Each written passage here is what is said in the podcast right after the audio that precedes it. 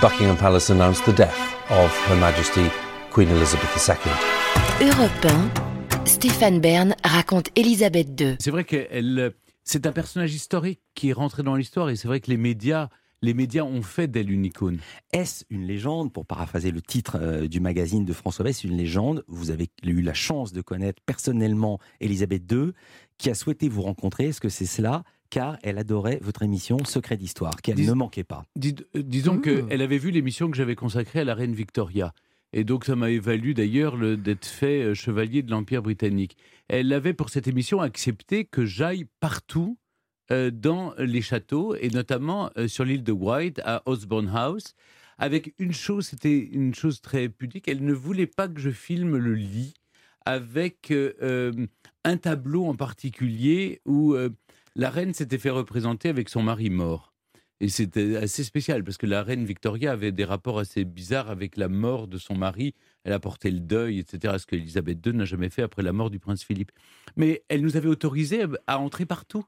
Et ensuite, donc, l'émission a, été vue, euh, le palais a aimé. J'avais fait une émission sur le prince Charles qu'elle avait beaucoup aimé. Et donc, elle m'a reçu en me décorant. C'était en 2014. Et je lui dis à soi, elle me dit, oh, je, j'ai vu une émission que vous avez faite sur euh, la, mon aïeul, la reine Victoria. Je dis oui, oui, mais j'en ai fait une sur vous récemment, lui dis-je.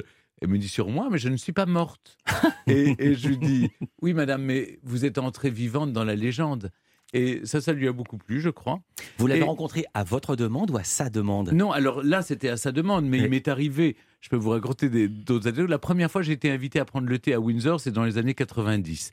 Donc là, on a pris le thé, on a parlé du thé, mais le thé était un rituel. C'est une femme qui aimait les rites.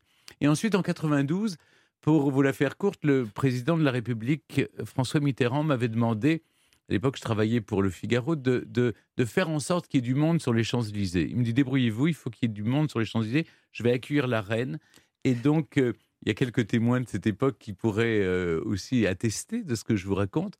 Et euh, il fallait monter une opération pour que quand, avec la Maybach présidentielle, parce qu'on avait ressorti cette vieille voiture, le président François Mitterrand allait remonter euh, les Champs-Élysées qui est du monde. Et donc, il fallait faire un battage médiatique autour de ça.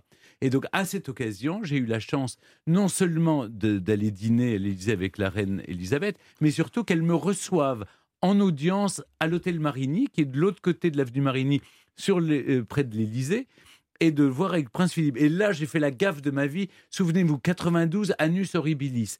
Et là, elle me dit, oh, je crois que vous travaillez pour le Figaro. Expliquez-moi. Alors, je dis, oui, mais en fait, je travaille pour les, suppléments, euh, Madame, Magazine. C'est un peu comme le Sunday Times. Ah, la gaffe, il venait de publier le bouquin de Diana, ma vraie histoire. Et j'ai vu sa moue tout d'un coup, parce qu'elle elle, elle, elle manifestait ses émotions une sorte de petite euh, de, de, de, geste de mou comme ça avec ses, lèvres. C'était assez sympathique d'ailleurs. Autre information dans ce que vous venez de raconter, euh, non seulement elle connaissait les médias, mais elle connaissait les médias français et les journaux français. Oui, elle lisait, elle lisait très bien le français, elle parlait très bien le français, elle disait tout. Elle avait euh, tous les matins et tous les soirs, elle, elle avait tous les journaux. D'ailleurs, il y a une chose très intéressante, je ne sais pas si je devrais le dire, mais on a annoncé la mort de la reine à 19h30 pour la même raison qu'on a annoncé la mort de, de, de, Georges VI aussi le soir. Pourquoi? Pour éviter que les tabloïds du soir ne publient l'information. C'est que dans la tradition britannique, les journaux du matin, le Times, le Daily Telegraph, sont beaucoup plus euh, valorisés et valorisants que euh, le, le, journal du soir. Et donc, c'est un vieux réflexe, si vous voulez. Elle est morte en début d'après-midi. Malheureusement, ses petits-fils n'étaient pas encore à son chevet. Et, quand ils sont arrivés, c'était trop tard. Et on a annoncé à 19h30 officiellement sa mort. Comme ça, euh, ça passait dans les éditions du lendemain matin. Donc vous voyez, le sceptre dans l'engrenage médiatique était depuis le début, depuis son couronnement même, puisqu'elle a accepté de porter un rouge à lèvres bleu pour que ses lèvres puissent être vues lors de la retransmission en direct à la télévision du couronnement de la reine Elisabeth. Et d'ailleurs, elle avait accepté, euh, Churchill ne voulait pas en entendre parler, et c'est le prince Philippe qui l'a convaincu, elle, qu'il fallait que le sacre euh, soit retransmis pour tout le Commonwealth. Quelles infos médias données par Stéphane Bern Je n'avais jamais entendu ces informations Ça vous a impressionné Alors le coup Schwab du rouge à lèvres bleu, euh, Oui. je ne comprends pas très bien. Moi, Parce qu'il n'y avait pas encore la. Blue Box. Il y avait pas- ils étaient- Ah. On était en, en- en noir et blanc à l'époque. Oui, oui, oui. Et donc, quand le, le rouge à lèvres était, était bleu, on voyait ses lèvres Oui, un peu beaucoup plus mieux que rouge. Beaucoup mieux que rouge. Mm. À la manière dont vous prononcez le Daily Telegraph, je Mm. comprends que vous parlez bien anglais. En quelle langue parliez-vous avec Elisabeth II Mais je vais vous dire, c'est très drôle. Quand on était à l'ambassade de Grande-Bretagne, elle parlait en anglais. Et quand on était à l'Élysée, elle parlait en français. Et donc, selon les endroits où elle se trouve, elle, changeait de langue. Mais elle connaissait très bien la France. J'entends depuis hier, on parle beaucoup de toutes les visites d'État, etc. Mais elle faisait des visites privées en France. Elle allait voir les haras pour, pour, pour acheter des chevaux. Elle allait dans les caves, elle allait voir les, le vin, le, le champagne. Elle se fournissait en vin et en champagne français. Elle allait faire des restos.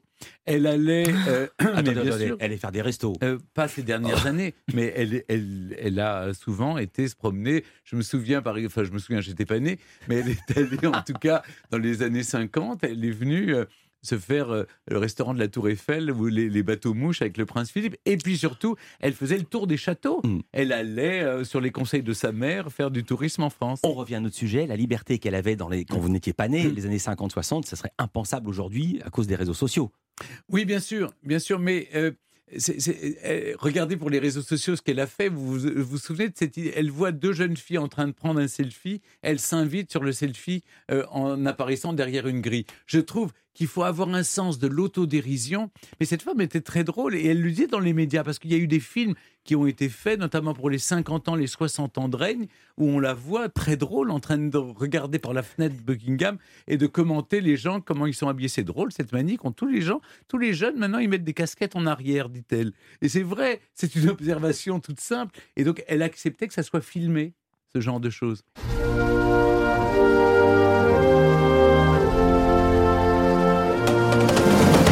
Stéphane Bern raconte Élisabeth II,